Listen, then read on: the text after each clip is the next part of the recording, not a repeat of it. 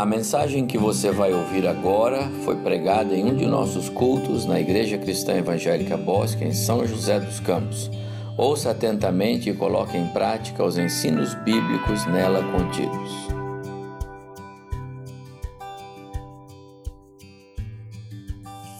Bom dia a todos, mais uma vez. Alegria estar com vocês aqui, é, compartilhar um pouquinho mais esse tempo e a gente vai continuar falando de família. Foi a orientação do André, que a igreja está vivendo esse momento e nós estamos numa classe de casais também. E a gente vai falar um pouquinho sobre família, os desafios para esse tempo que a família tem enfrentado e pensar isso na perspectiva de uma família bíblica. Né? Nós vamos é, pensar a forma de vencer os desafios para esse nosso tempo, esse tempo de rupturas. A gente está vivendo um tempo de, de ruptura. Muitas coisas estão sendo abaladas, né, em termos de, de fundamentos, e às vezes a gente não dá conta disso e do quanto isso é danoso né, para a estrutura da sociedade como um todo. E vivendo esse tempo né, de desafios, a gente quer é, pensar um pouquinho esses desafios que estão diante de nós agora, nesse nosso tempo chamado pós-modernidade. É, e pensarmos é, através do olhar de uma família simples, de um contexto bíblico, que também estava vivendo um momento de ruptura, um momento de, de confronto, de desafio. Né? Um desafio é um confronto e aprendermos com esse casal bíblico e tirarmos algumas lições para a gente. É... A gente mora ali em Natal, né? Não sei se todos vocês me conhecem, a gente mora em Natal, é uma cidade de praia. E eu confesso que a gente fica muito feliz de ver vocês aqui, como que no domingo né, a gente tem uma classe de casais assim. A nossa igreja é uma igreja grande, eu sou da Igreja Batista, Cidade Jardim, Natal. Mas é uma dificuldade muito grande de reunir as famílias, assim, principalmente no domingo de manhã, numa cidade de litoral e de praia. Gente, como é difícil, né? E a gente percebe que, às vezes, o lugar, a, a geografia do lugar tem, tem uma certa influência também, às vezes, no, nos costumes né, da, das pessoas. Então, assim, é maravilhoso de ver né, como a gente, no amanhã, como hoje, a gente tem é, um Instituto Bíblico forte, né? Isso é muito especial. É, lá nós nos reunimos, no, tem algumas salas no domingo de manhã, mas principalmente também antes do culto no domingo à noite.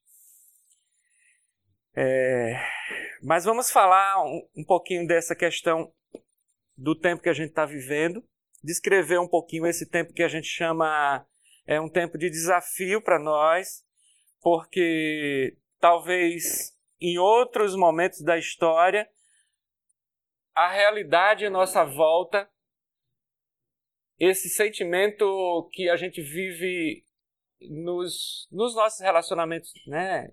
nas nossas interações com a sociedade, as ideias que permeavam né, o, o inconsciente coletivo, de certa forma, elas não eram tão antagônicas aos valores da fé cristã, como nos tempos que a gente está vivendo.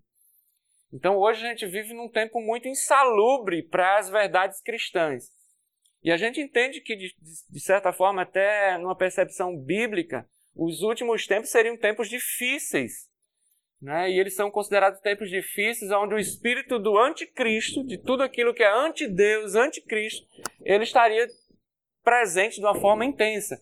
A igreja sempre foi perseguida, né? o reino de Deus ele sempre é, enfrenta a oposição das trevas, mas nos dias de hoje essa oposição é muito declarada e a guerra tem sido no campo das ideias. É, talvez em outros momentos da história a igreja, a família foi perseguida assim, de forma mais é, é literal mesmo, uma perseguição de é, com a polícia na porta e de prender e tudo. E hoje essa perseguição é um pouco mais no campo das ideias. Nós somos perseguidos pela fé que abraçamos. por essa fé verdadeira que o evangelho é isso. É a verdade. E se ele é a verdade, não tem como ter outra verdade. Então a, nossa maior, o nosso maior enfrentamento é exatamente esse, porque as pessoas hoje estão abertas a ouvir tudo. Agora, desde que tudo seja aceito. Só que não é assim. Com o evangelho é sim, sim, não, não. O que passar disso é de procedência maligna. Existe certo e errado. Nós somos o povo né, que defendemos os absolutos. Porque o próprio Deus, o entendimento de Deus, é o grande absoluto, porque ele é a base de tudo. E, de certa forma, esse tempo que a gente está vivendo de relativismo, ele está coerente com o modelo que se adotou, porque, imagine, Deus é essa grande referência que sustenta todas as outras coisas. Só que quando se remove a Deus, nós não, como a sociedade declarou, nós não queremos Deus, removemos a Deus do seu lugar. Quando você remove a Deus, o que, que sobra? Sobra opiniões. Você não tem onde conectar, onde conectar um, um outro absoluto. Por exemplo, um exemplo para citar, né? Essa questão toda de, de, da sexualidade. Homem, mulher, macho e fêmea. Tá. Aonde que isso se ancora? É porque Deus disse que, que era assim porque ele fez assim. E ele criou desse jeito. E ponto final, é uma verdade objetiva, externa, que não depende da minha opinião. Agora, se você remove a Deus, aonde que você vai sustentar isso? nos finalmente. Na ciência, que é manipulada né, pela, pelas ideologias, não tem onde. Um, um porto seguro onde você vai construindo seu pensamento você chega lá, pronto, aqui, por que, que é assim? Porque Deus disse que é assim. Está estampado na sua obra. Eu entendo que né, a criação é obra de Deus e a gente pode perceber isso, é a realidade objetiva na criação e Deus me deu condições de perceber essa verdade objetiva da criação e, baseado né, nesse entendimento, perceber a vontade dele, como também em Sua palavra. Mas quando se remove o absoluto dos absolutos, que é Deus, tudo passa a ser relativo. E o mundo de hoje está sendo coerente com a realidade que artificial, virtual, que foi criado para para o entendimento da vida, que é um mundo sem Deus. E você pode perceber isso, né? Como todas as coisas elas acontecem é, e são preparadas para acontecer no mundo sem Deus. Não, não se precisa de Deus. Na educação mesmo, a criança pode ir para a escola dos três anos ao terceiro ano do ensino médio. E ele passa toda essa etapa de formação na escola, aonde é apresentado um mundo sem Deus. Deus é irrelevante, Deus não faz sentido né? ele, ele não, não compõe o cenário. Agora, gente, Deus é uma pessoa qualquer para você tirar do lugar e tudo ficar do mesmo jeito? Deus é Deus, o Criador, o Todo-Poderoso. De onde veio tudo? Tudo veio à existência a partir pelo poder da Sua palavra. Então Deus não é uma coisa qualquer, uma pessoinha qualquer que você retira e não faz falta. Então, o que, que acontece? Para falsear essa realidade de um mundo sem Deus e para ele parecer que é normal, então se cria, se tenta mascarar e criar uma realidade virtual, né? E aí haja pensamentos, haja ideias para poder é, enganar né, e sustentar essa percepção de mundo, de um mundo sem Deus, que é possível viver uma realidade sem Deus. Mas é esse momento que a gente vive.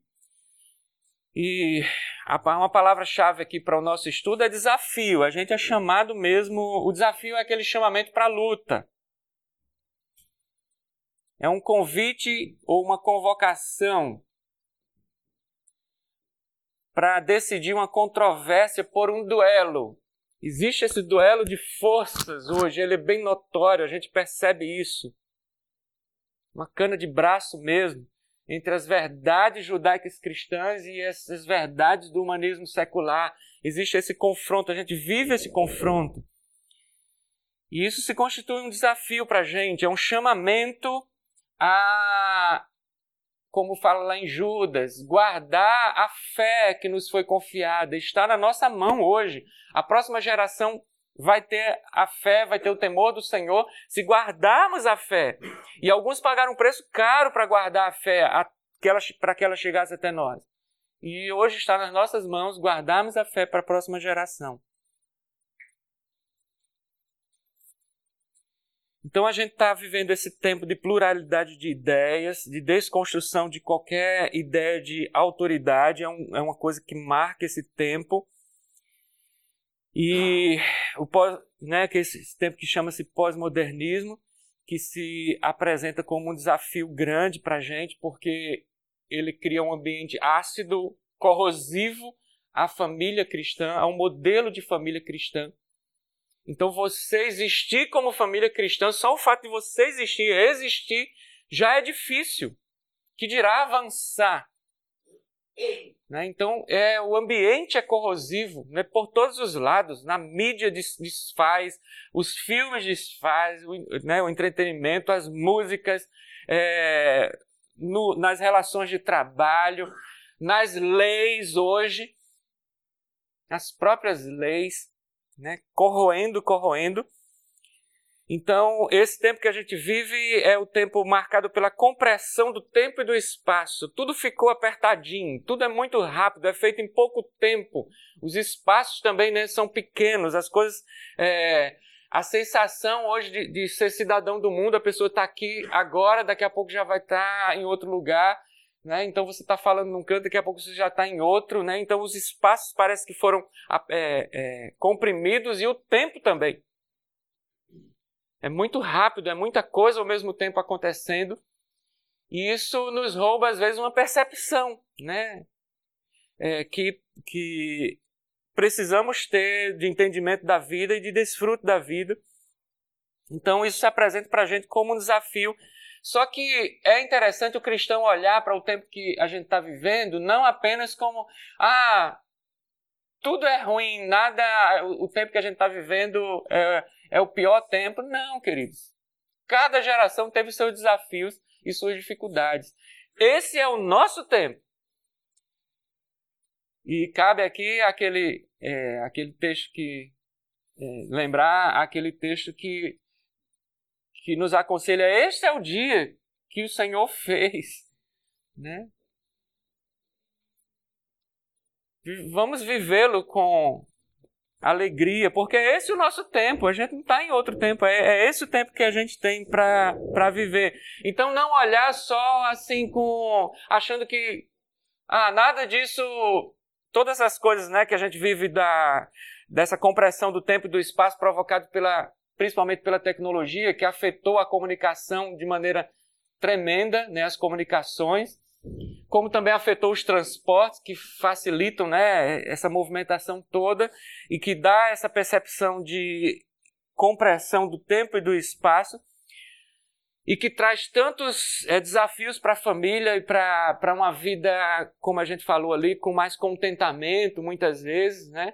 e às vezes gera tanta ansiedade na gente que isso não é bom. Mas tem um lado bom, como a gente estava no congresso lá em Campina Grande, onde estava se falando da volta do rei e se, se apresentou o nosso tempo como o tempo mais favorável na história da humanidade para a pregação do evangelho.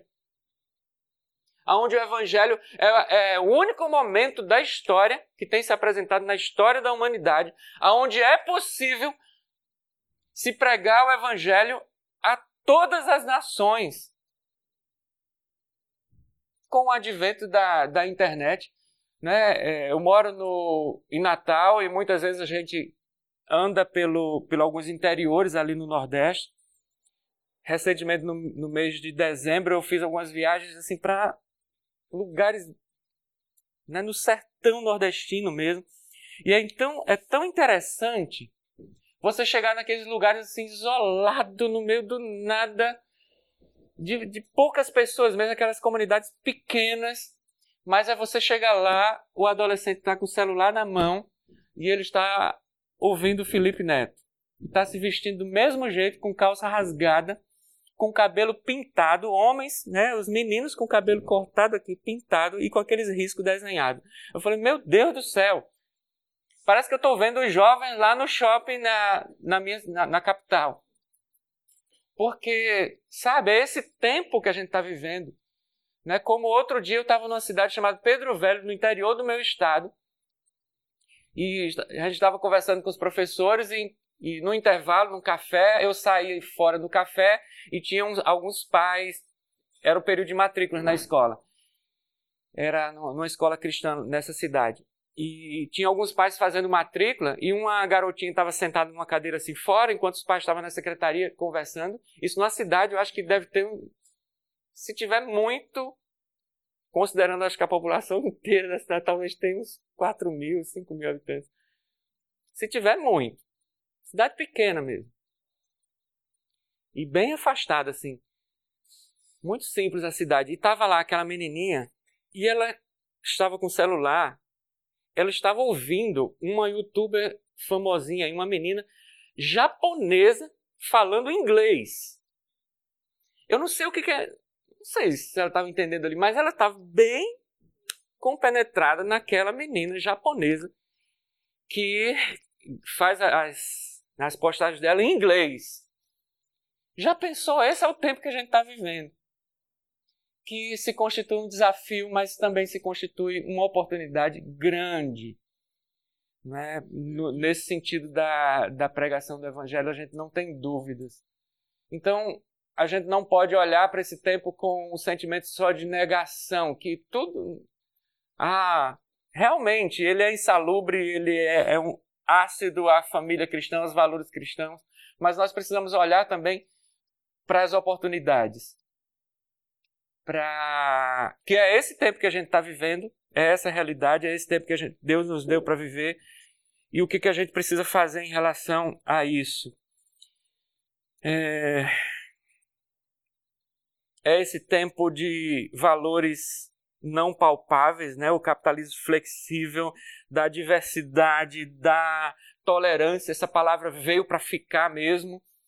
E parece que se você não for tolerante, e tolerância não é uma palavra muito bíblica, né, do contexto bíblico.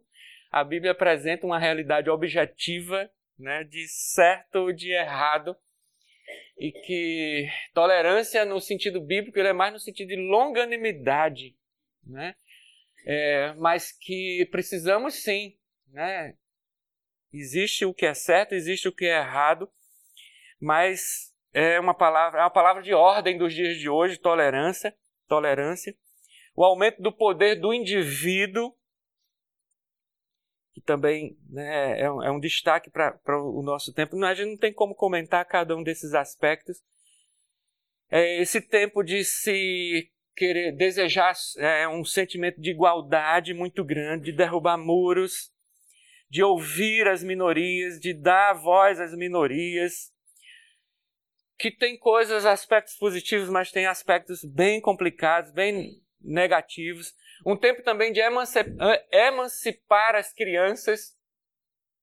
E parece que por muito tempo as crianças eram deixadas meio que de lado, mas de repente elas surgem como sujeitos de direito. Mas aí também você sai do 8 para 80 e a gente vê várias famílias girando em torno dos filhos e agora, um novo fenômeno, famílias virando, girando em torno dos pets. Já pensou? E a gente começa agora a ter, né? Claro, entendo o que eu estou falando. Eu é, como cristãos, nós devemos sim zelar pelos animais que nos foram confiados e não maltratá-los. Mas vocês percebem que tem algumas coisas bem exageradas e bem complicadas em relação a isso.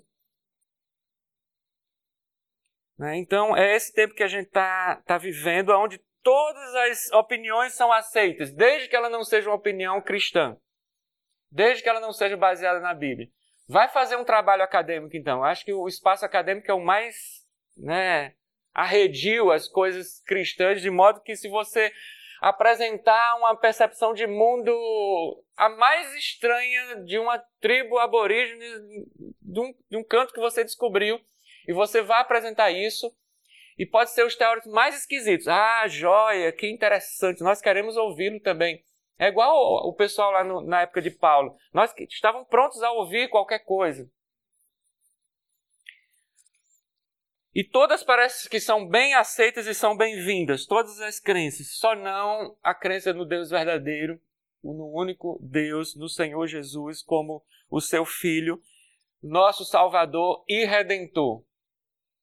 Qualquer é, ideia nessa direção ela não é aceita. Então é esse tempo que parece que o homem está deslumbrado em viver uma nova experiência de vida num mundo sem Deus, sem culpa. Né? E a consciência parece que foi removida para que ninguém sinta mais culpa de nada. Carpe diem, viva o seu dia. E a religião parece que de uma vez por todas foi vencida. Agora é viver essa experiência intensamente de um mundo sem Deus, sem ter que prestar contas a ninguém, sem uma religião para frear você, é o que vale é a minha opinião. E a gente vive esse tempo das opiniões. Sou eu que escolho. É o que eu acho que tem importância. E a gente vê isso permeando todos os espaços. O espaço educacional, então, a gente sente isso com força. A gente tem, teve agora uma remodelação na proposta curricular. Né? O currículo é aquilo que nós vamos estudar e na educação infantil, por exemplo, a proposta é campos de experiência. Então, é a valorização da experiência individual. Então, o que vale, o que é interessante é que a criança experimente as cores e a, a opinião que ela tem sobre aquilo, a experiência que ela tem sobre aquilo. Então, é, não se, se evita apresentar uma realidade objetiva. Não, é o foco é a minha experiência. Sutilmente, né, essas coisas estão, estão entrando aí em todos os espaços. Então, esse tempo se constitui, né, alguns pensadores aqui chamam esse tempo de uma modernidade fluida, ele é muito fluido. Outros chamam né, um tempo que é muito líquido, as coisas, as estruturas elas se amoldam e se montam e se desmontam muito facilmente. Se diluem a qualquer momento e tomam outras formas muito rapidamente.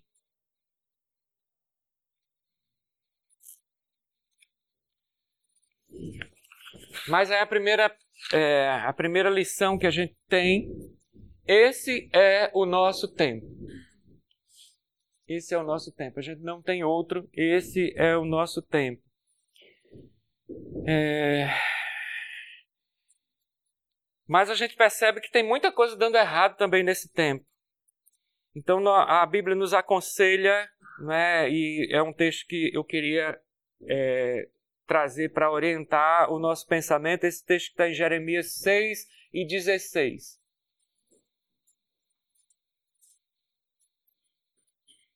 Assim diz o Senhor, assim diz o Senhor. Ide às ruas. Na outra tradução diz: Ponde-vos nos caminhos, olhai e perguntai pelos caminhos antigos, qual é o bom caminho, e andai por ele, e achareis descanso para vós. Mas eles disseram: Não andaremos nele. Assim diz o Senhor, outra tradução: Ponde-vos nos caminhos e vedes, e perguntai pelas veredas antigas. Qual é o bom caminho e andai por ele? Faço essa pergunta. Né? O, que, o, o texto que a gente vai colocar no, no meio da nossa reflexão aqui, para orientar a nossa reflexão, a orientação é essa: ponde-vos nos caminhos, observe os caminhos que a gente está vivendo, e vede, e Perceba esses caminhos que, que estão diante de nós. E perguntai pelas veredas antigas: qual é o bom caminho? Veredas antigas. E andai por ele, e achareis descanso para as vossas almas. Mas eles dizem: não andaremos neles. E o texto está se referindo sempre a essa volta pela verdade, a essa volta por o um entendimento é, básico, esse entendimento básico que é apresentado na palavra de Deus para a vida e para o mundo, no mundo onde Deus é Senhor sobre tudo, Ele é Senhor absoluto sobre todas as coisas. E a melhor maneira de enfrentar esses desafios do tempo que a gente está vivendo é esse retorno a esses caminhos antigos, esses caminhos propostos pela palavra de Deus. Que a palavra de Deus, como diz, ela é perpétua, ela valeu no passado, ela continua valendo hoje. E daqui a 50 anos, não importa como o mundo esteja, pode estar virado e pior, muito pior do que esteja hoje, mas ela vai continuar valendo. Porque a, a palavra de Deus não muda. Então, se ela se você guia a sua vida por aquilo que diz a palavra de Deus, aqueles que vieram antes de nós, que em tempos atrás guiaram suas vidas pela palavra de Deus, a vida deles foi abençoada e deu certo. Se hoje fizermos isso, vamos continuar desfrutando, desfrutando também dos princípios da palavra de Deus. Daqui a 50 anos, não importa como esteja o mundo, esses princípios continuam sendo válidos e eles vão continuar orientando a nossa vida. Então, a melhor maneira de enfrentar os desafios desse tempo é esse retorno aos caminhos antigos. As veredas antigas nunca deixarão de ser seguras. Precisamos voltar a esses caminhos seguros. O profeta Isaías também adverte bastante o povo de Deus é, a, quando eles estavam vivendo esse, esse contexto semelhante, né, indo para a Babilônia. Já pensou, a Babilônia era o império top da época, mas também era Hollywood dos dias atuais né, onde prevalecia todo tipo de, de impiedade, de luxúria. Né? Era esse, esse reino né, que enchia os olhos. E o povo estava saindo cativeiro e ia se misturar lá na Babilônia.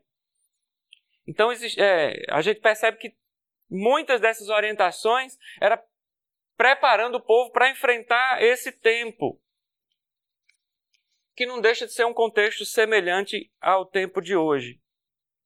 E essa era a voz do profeta: retornem às veredas antigas, lembrem lá daquilo que seus pais ensinaram.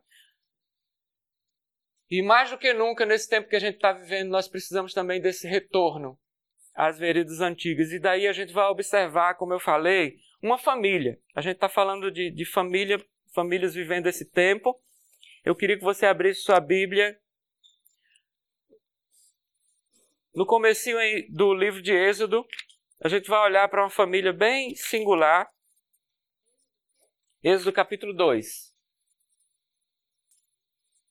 E vamos ler. Acompanhe juntos essa leitura. Diz assim: Um homem da linhagem de Levi casou-se com uma, das de, com uma descendente de Levi também. Quer dizer, um, um rapaz comum casou com outra moça também de uma mesma tribo, né? quer dizer, um casal comum em Israel. A mulher engravidou e deu à luz a um filho. Vendo que era bonito, escondeu durante três meses.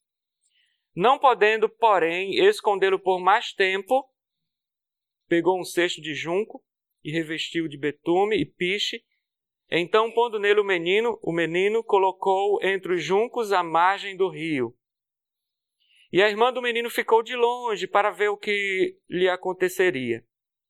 A filha do Faraó desceu para banhar-se no rio. Enquanto isso, suas criadas passeavam à beira do rio. Vendo o cesto no meio dos juncos, mandou uma criada buscá-lo. Ao abrir o cesto, viu a criança que estava chorando e teve compaixão dela e disse: Este é um dos filhos dos hebreus. Então a irmã do menino perguntou à filha do Faraó: Queres que eu vá buscar uma ama dentre as hebreias para que crie esse menino para ti? A filha do Faraó lhe respondeu: Vai. A moça foi e chamou a mãe do menino. E a filha do Faraó lhe disse: Leva este menino e cria-o para mim, e eu te pagarei. E a mulher levou o menino e o criou. Quando o menino já era grande, ela o levou à filha do Faraó que o adotou e lhe deu o nome de Moisés, dizendo: Porque o tirei das águas. Esse é um relato bastante conhecido de todos nós, nós já sabemos a história toda, mas é interessante a gente perceber é, esse casal comum que estavam sujeitos também a um tempo bem difícil, a um tempo de rupturas, aonde o povo dele, que tinha sido é, tinha vindo até ao Egito a convite do faraó, que eles tinham chegado, tinham recebido as melhores terras, tinham se instalado é, sob a, prote a proteção do governador do Egito. E esse povo desfrutou do melhor daquela nação, só que eles estavam vivendo um tempo de ruptura aqui também aonde esse povo que tinha sido recebido tão bem, que tinha sido acolhido naquela nação, agora de repente era um povo que estava sendo meio que é, olhado com desdém, estavam sendo escravizados, pressionados. Então era um tempo difícil, e a gente vê aqui no, no capítulo 1 a situação era grave ao ponto que todas as crianças que nascessem, se fossem meninos, eles deveriam ser jogados no Nilo, deveriam ser jogados no rio. Então era um tempo difícil mesmo de morte às crianças, existiam uma leis que eram contra a família, contra o crescimento dessas famílias, que corroíam essas famílias, que desfaziam dessas famílias. Imagine agora né, os casais as, as mães grávidas, qual era o sentimento? De ter um filho para quê? Para ser morto? Imagine a tensão que essas famílias viviam. Então era um tempo também muito sério, que as coisas tinham mudado de figura. Antes um povo que era bem aceito, de repente passa a ser pressionado. A gente sabe que o rei estava muito preocupado com o crescimento desse povo, estava muito preocupado, teve aquela situação das parteiras, que ele manda as parteiras, quando virem as hebreias parirem, né? Então faça o possível para que as crianças morram, para que elas morram. As meninas aqui também, a gente vê, né? Tem muitas coisas para pensar sobre isso, mas a situação era bem grave. Mas teve um casal comum, e é com esse, com esse casal, com essa família, que a gente quer tirar algumas lições que eles estavam diante de um desafio muito grande para o tempo que eles estavam vivendo. Esse tempo de rupturas também e de confronto. E a gente vê no primeiro, no primeiro momento aí que ela engravidou e deu à luz a um filho, vendo ela que era bonito, escondeu por três meses. O texto fala da mãe escondendo o filho por três meses. Mas imagine, você está num país onde existe uma lei federal que o seu filho, ao nascer, vai, precisa ser morto. Certamente passavam todos os dias os soldados recolhendo aquelas crianças e levavam para serem lançadas no, no Nilo. É... O texto fala que ela escondeu depois que ele nasceu por três meses. Mas certamente para que ela não chamasse atenção e para que esse filho pudesse ter sido preservado esses três meses, a gente infere aqui que ela deve ter também escondido a gravidez inteira. Para que a vizinhança, para que as pessoas não percebessem que elas estavam grávidas, porque se soubesse que ela estava grávida, que ela estava grávida, daqui a pouco logo iam estar esperando a criança. E alguém certamente ia denunciá-la. Então, Imagine a tensão e as dificuldades que esse casal passou e que essa mãe enfrentou. A gente sabe da história toda, a gente vê o panorama, todo, mas tente se colocar no lugar que não é diferente. Não é de, é, ele, eles eram um casal igual a gente, passando pelas mesmas tensões, as mesmas dificuldades de não saber o que poderia acontecer, porque a gente já viu aqui que o plano dela deu certo. Mas podia não dar certo. E é certamente ela foi tentada a, a, a ficar ansiosa com isso, a se preocupar com isso. Mas o, o, o que, que a gente quer chamar a atenção? E o que, que a gente pode começar a aprender com esse casal aqui diante do desafio que eles estavam de enfrentamento para o tempo que eles estavam vivendo por mais difícil que fosse. Eles não se conformaram. E ela se dispôs a fazer alguma coisa. Primeira coisa, de esconder, certamente deve ter escondido toda a gravidez. Depois, quando a criança nasceu e ela contemplou a criança, viu que era bonito, escondeu também por mais de três meses.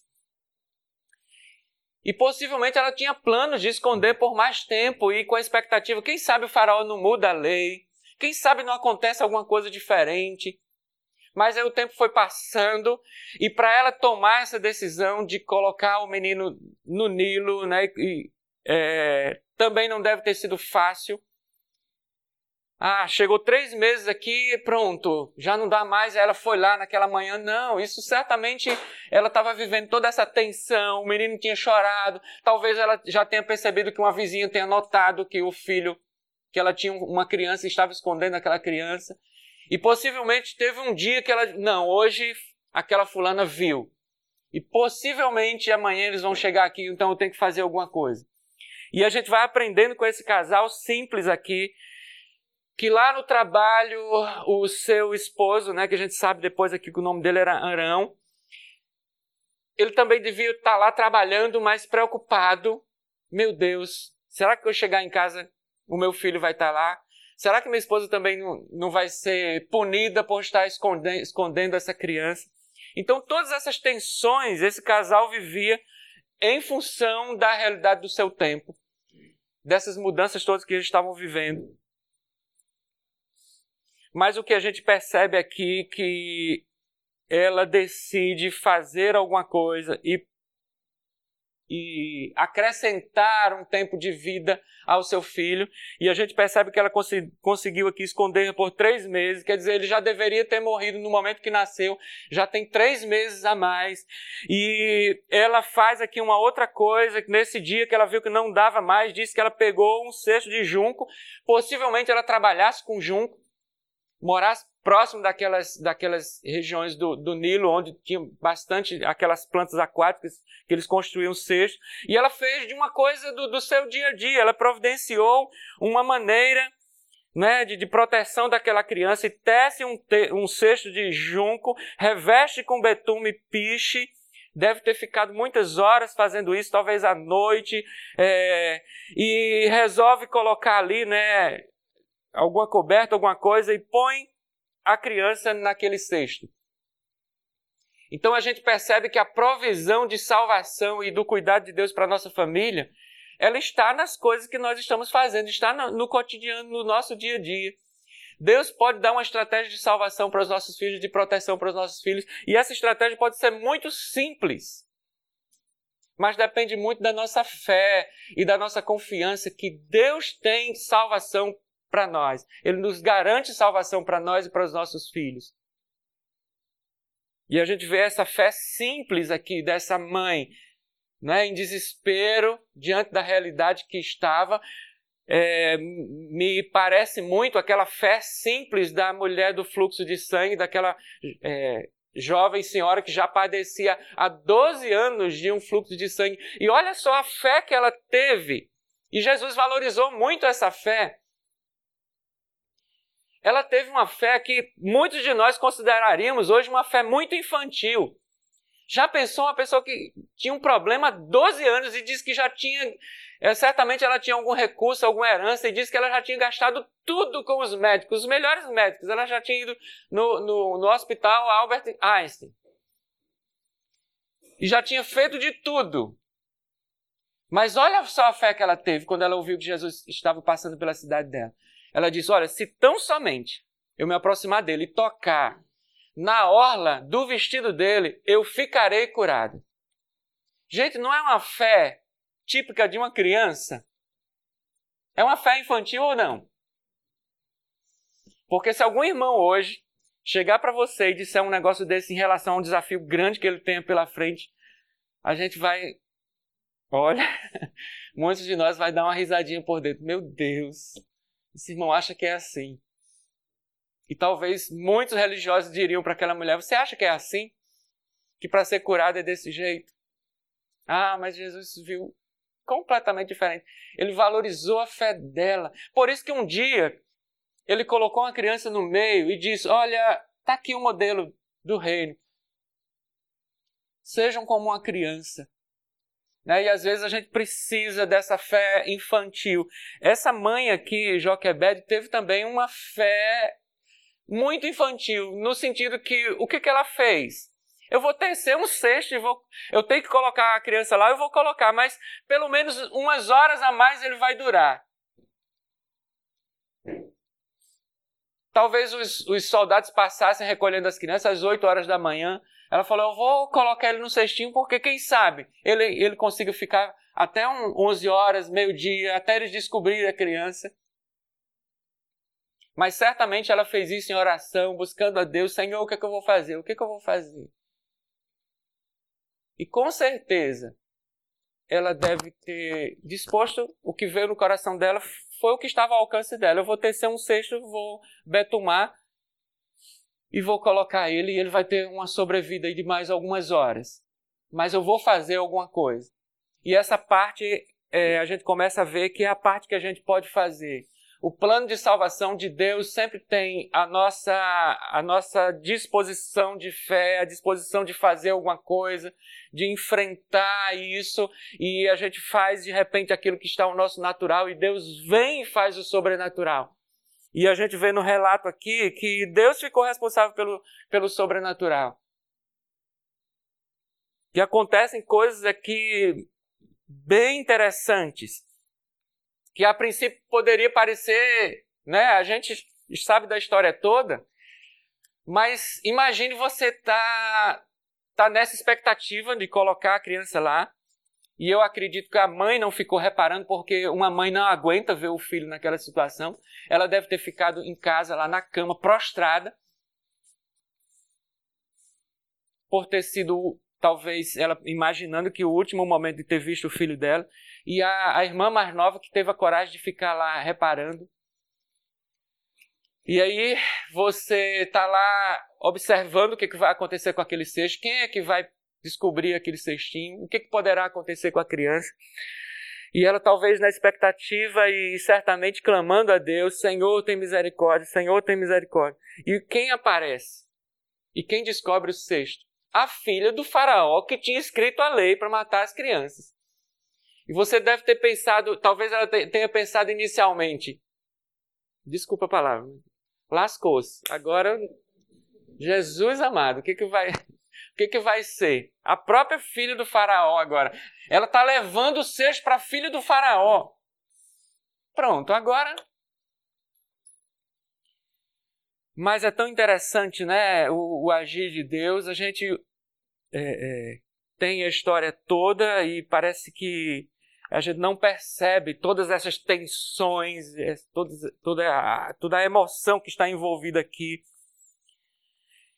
E a gente tira muitas lições disso no sentido que quando fazemos a nossa parte, não é? E fazemos aquilo que está ao nosso alcance, a salvação de Deus se manifesta de maneira sobrenatural e a salvação de Deus ela sempre chega da maneira mais inusitada, de onde a gente menos espera. Então eu estou falando isso porque o tempo que a gente está vivendo é um tempo difícil, assim como foram nos dias de Noé também, mas a salvação de Deus chega até aquela família, alcança aquela família, sempre de uma maneira assim mais inusitada, de onde você menos espera. E aqui de onde menos se, se podia esperar foi como se constituiu a salvação de Deus para aquele menino que veio a ser o libertador do povo de, de Israel. Estava ali aquela criança da promessa, aquele que seria usado por Deus para libertar o povo daquela situação. Estava ali naquele momento.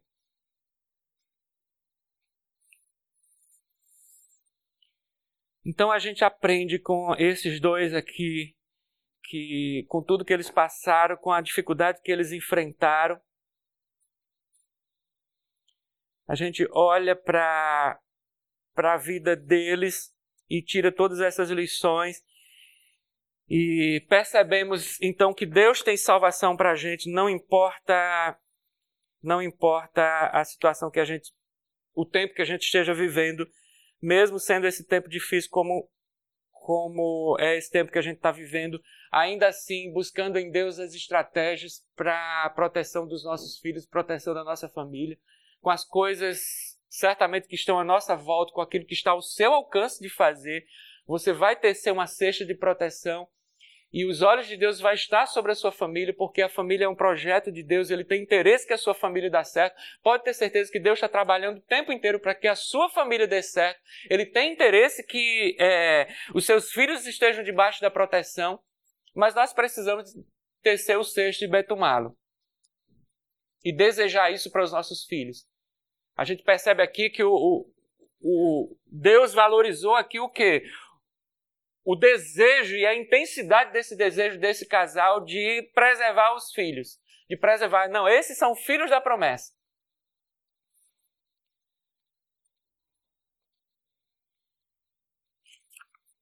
E eu queria agora gastar esses minutos finais, esse tempo final que a gente tem, como que vamos responder a esse desafio?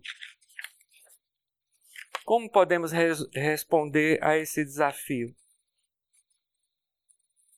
De forma prática, como que podemos vencer esse desafio? Além desse aprendizado que a gente tem com esse casal simples aí de Arão e Joquebed, é, nós vimos que esse casal, também aprendendo com eles, eles não falharam em ensinar o temor do Senhor a seu filho. Por que, que eu posso dizer isso? A própria palavra fala em Hebreus que Moisés, mesmo indo lá para a corte do Faraó, não é? ele não abriu mão daquilo que ele tinha aprendido com seus pais. A gente viu esse casal que ficou com esse filho por pouco tempo, não é esse tempo que ele ficou até que fosse entregue, mas essa educação que eles deram na infância fez toda a diferença. Então, o ensino do temor do Senhor. Então, como temos ensinado o temor do Senhor aos nossos filhos? Temos garantido o ensino do temor do Senhor desde criança, desde pequeno.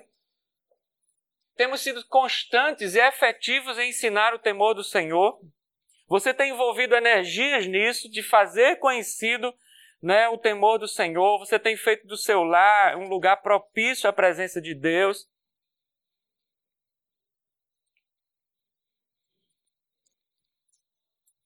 Ensinar, ensinar o temor do Senhor. Ontem nós falamos bastante sobre isso, conforme Deuteronômio capítulo 6 no dia a dia, nas coisas do dia a dia, o tempo inteiro, como diz lá. Né? Enquanto você caminha, anda com Ele, enquanto você está andando no caminho, enquanto você está sentado à mesa, enquanto você está na hora de dormir, na hora de levantar, o tempo inteiro plantando o temor do Senhor, como fala no Salmo 78, contando a sua história de redenção, a, a sua história vivida em Deus, contando para seus filhos, contando os feitos do Senhor na sua vida.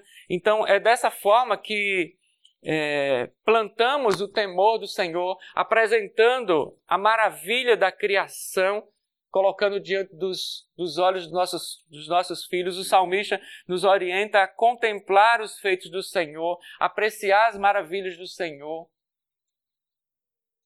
contar as suas obras, testemunho do Senhor.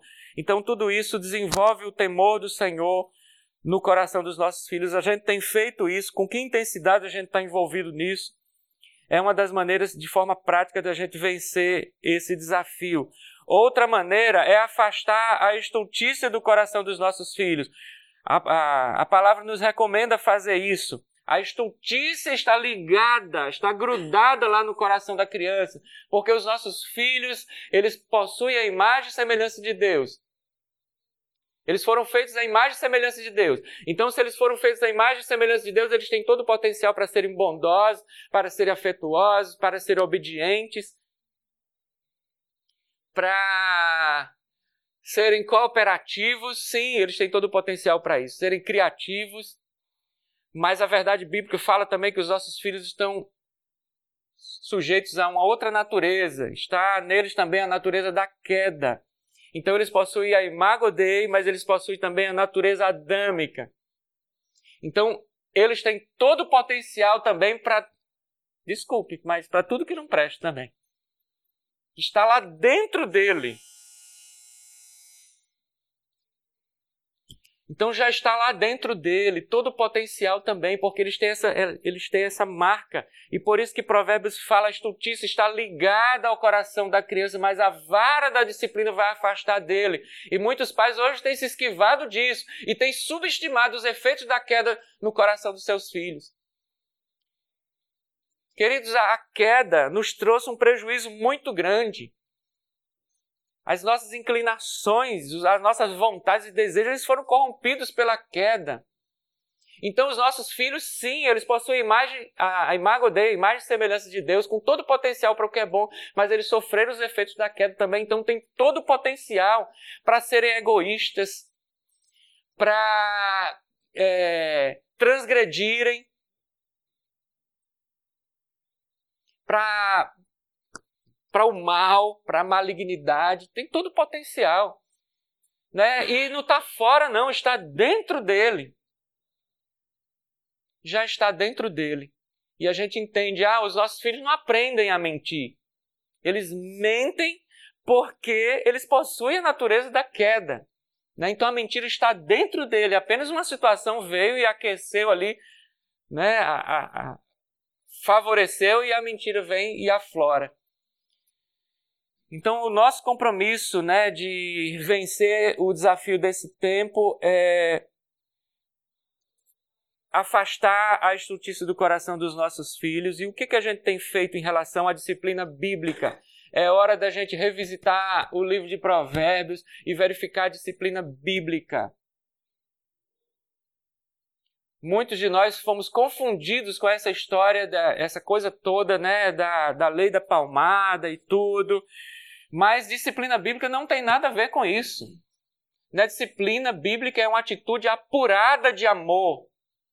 É aquele que entende os efeitos da queda e faz isso com temor, com contrição, preservando, cuidando. Né? A gente não vai entrar aqui no, nos detalhes, mas busque o jeito certo, não é porque isso faz parte do, do da maneira como vamos enfrentar os desafios desse tempo. Não é fácil. Se a gente descuidar, os nossos filhos são levados. E muitos pais perdem os filhos assim, ó, no instante. E a gente tem que ter né, todo o zelo, todo o cuidado. A gente acha que acidente, acidente grave, é só esses acidentes que acontecem na estrada, né? Por exemplo, ah, saiu numa festa às três horas da manhã, estava embriagado, aí veio correndo demais, bateu num cruzamento e pá, aconteceu um acidente grave. Aí de repente né, perde um, um membro quando não, não, não, perde a vida, mas é, foi afetado na. Teve um traumatismo craniano e fica com a sequela pelo resto da vida. Ah, que acidente grave, que coisa grave que aconteceu. Foi um acidente que muitas vezes interferiu na vida e modificou a vida da pessoa todinha. Queridos, acidentes acontecem também nas emoções, acontecem acidentes também graves, às vezes uma amizade errada, às vezes uma noite errada, uma festinha, ah, mas não tem problema não. Como hoje parece que muitos pais vão engolindo essas coisas, achando normal. Né? Como eu tive três, três filhos adolescentes, eles acabaram de sair da adolescência, e eu vivi essa realidade de chegar para mim, não, olha, é, é a festinha de 15 anos da minha amiga. Só que era a festinha ia começar à meia-noite e era num lugar, numa casa de festa onde os pais não podiam ficar. Tinha que parar o carro, deixar minha filha lá meia-noite para aqueles jovens sozinhos numa casa de festa lá. Sabe Deus o que vai acontecer? E essa noite pode se constituir um acidente grave na vida de uma filha minha e acontecer alguma coisa ali naquele momento que vai marcar a vida dela, as emoções dela. Um trauma. Pelo resto da vida que aquilo vai estar lá prejudicando a vida dela. E vocês podem né, entender o que eu estou querendo dizer. Alguma coisa grave pode acontecer, às vezes, em um, em um momento desse. Então nós precisamos estar muito, muito atentos a essas circunstâncias. Né? Então o pai cristão precisa estar comprometido com a disciplina do, dos filhos, porque isso se constitui proteção, cesta de proteção. E Deus nos constituiu para isso. Repousa sobre nós essa autoridade, foi dada por Deus. Então não é porque você é perfeito, não é porque é o João, porque é a Maria, seja quem for. Mas se você é o pai, você está investido dessa autoridade de Deus. E a autoridade existe sim, a autoridade, a finalidade da autoridade, da autoridade é exatamente proteção. As coisas estão tão confusas, os dias são tão difíceis, que aqueles que eram, foram levantados como autoridade são esses que mais estão abusando hoje. Daqueles a quem eles deveriam ser os responsáveis pela proteção. Veja os valores, veja as coisas como, como estão complicadas nos dias de hoje. Eu convivo com a comunidade bem difícil lá na, na, minha cidade. E é comum os casos de abusos do abuso daquelas meninas pelos seus próprios pais ou padrastos, que são aqueles constituídos para serem aqueles que seriam os protetores delas. E são eles que abusam, por isso que gera um trauma assim terrível. Porque você vai. Que segurança que você vai ter na vida se aquele, aquela pessoa que melhor representava o seu protetor, ele lhe abusou? Você vai, vai ter segurança mais em quem? Você vai confiar mais em quem? Imagina o, o, a marca nas emoções que essa pessoa vai carregar, a insegurança em tudo que vai fazer, nos relacionamentos. Então é um desafio grande os, os pais cristãos hoje entenderem o papel que eles exercem como autoridade representativa. A autoridade, numa, perspe numa perspectiva bíblica cristã, é aquela pessoa que foi investida de poder para fazer alguma coisa. Deus investe o seu poder sobre você para a proteção dos seus filhos.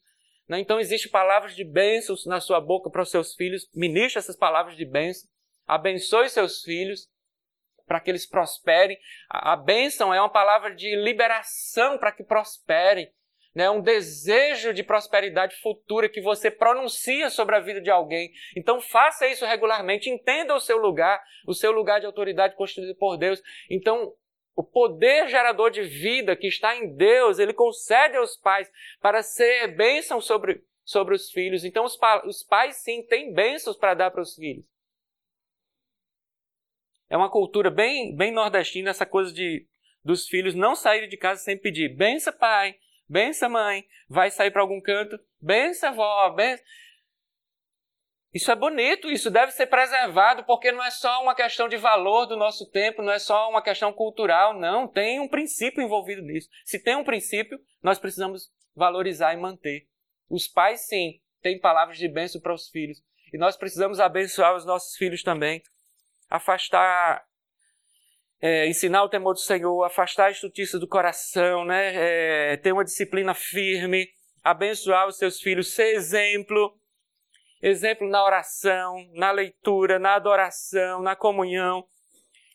Moisés saiu muito cedo da sua casa e foi para a corte do faraó, possivelmente uma corte bem pagã, aonde era ensinada a adoração a deuses pagãos lá do, do Egito, mas Moisés manteve a fé dos seus pais. Então é uma importância fundamental, né? o ensino do temor do Senhor no lar, muito cedo, na infância, porque vai preencher a criança e vai, é, é, vai ser aquele lastro pelo qual o, o resto da vida ele vai, vai lhe dar a direção. Outro aspecto importante, desfrute dos filhos. Gaste tempo com eles, ou melhor, invista tempo junto dos filhos e desfrute. Os filhos é para ser desfrutado. Hoje em dia tem, tem se passado uma ideia muito para a gente de peso. A maternidade é um peso, a paternidade é um peso, estar com as crianças é um peso. Agora, claro, você deixa o seu filho fazer o, o que quiser né, nessa perspectiva mundana que tem hoje da pedagogia da autonomia. Deixa as crianças né, fazerem o que quiser. Eu tive na casa de um irmão onde a parede do, do apartamento todinha era riscada. Ah, porque ele gosta de riscar né, as paredes, ele está numa fase boa de riscar. Jesus amado! Que demência! Pelo amor de Deus! Ele tem imago Dei. Então, ele tem capacidade de se autogovernar. Coloque lá um espaço certo, demarque um lugar, né? uma, uma folha de papel madeira, põe lá no lugar certo. Filho, aqui é o lugar de você riscar, da gente produzir as coisas, cria um hábito e tudo. Ele é capaz de fazer isso. Ah, eu estou dando um exemplo aqui e tantas outras coisas. Mas como o livro de Provérbios mesmo diz, a criança entregue a si mesma virá a envergonhar a sua mãe. Ah, eu já vi cada arrumação do supermercado, a criança ciscando, gritando e o pai feito bobo lá sem saber o que fazer. Ah, tá bom, tá bom, tá bom, e vai dar o negócio. Então, por isso que precisamos zelar pela disciplina bíblica. Porque senão você não desfruta também, você não tem nem como desfrutar dos seus filhos. E eu lembro que um, uma vez eu passei por nós, os filhos são todos diferentes, né? E lá em casa, meu filho Davi veio de um jeito, deu um, tipo de trabalho, mas veio a minha filha Ruth. A minha filha Ruth é uma benção, maravilhosa, mas, mas ela sabe daquelas menina complicada, opiniosa, que azeda, ela estava pronta a azedar a qualquer momento agradável, e era assim no começo. E eu tive que muitas vezes chegar com a disciplina. Você não vai estragar esse momento. E às vezes gente estava na praia, num momento super delicioso. Mas ela conseguia azedar aquele momento. E ficava todo mundo azedo. E por vezes eu tive que discipliná-la por isso. E não foi fácil. Né? Mas eu louvo a Deus que ela se tornou uma menina doce e agradável. Mas não foi fácil. E a gente precisa investir nisso e, e procure estudar mais em Provérbios.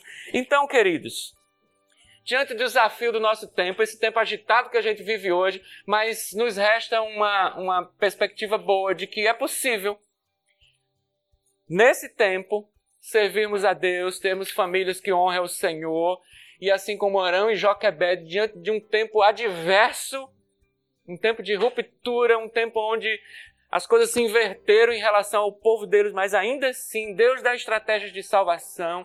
Os nossos filhos não foram feitos para povoar o inferno, mas eles foram feitos para a glória de Deus. E nós precisamos lutar por isso e não nos conformarmos. E fizemos fazer tudo que a gente está ao nosso alcance. Contando com a bênção de Deus. Você vai fazer aquilo que está ao seu alcance. Fazer. Terça ou sexto, passe betume por dentro e por fora o encontro certo, a maneira, esse restante, o sobrenatural, Deus faz. E aí a gente pode contar com a bênção dele, precisamos contar com a bênção dele. Amém? Que o Senhor nos abençoe.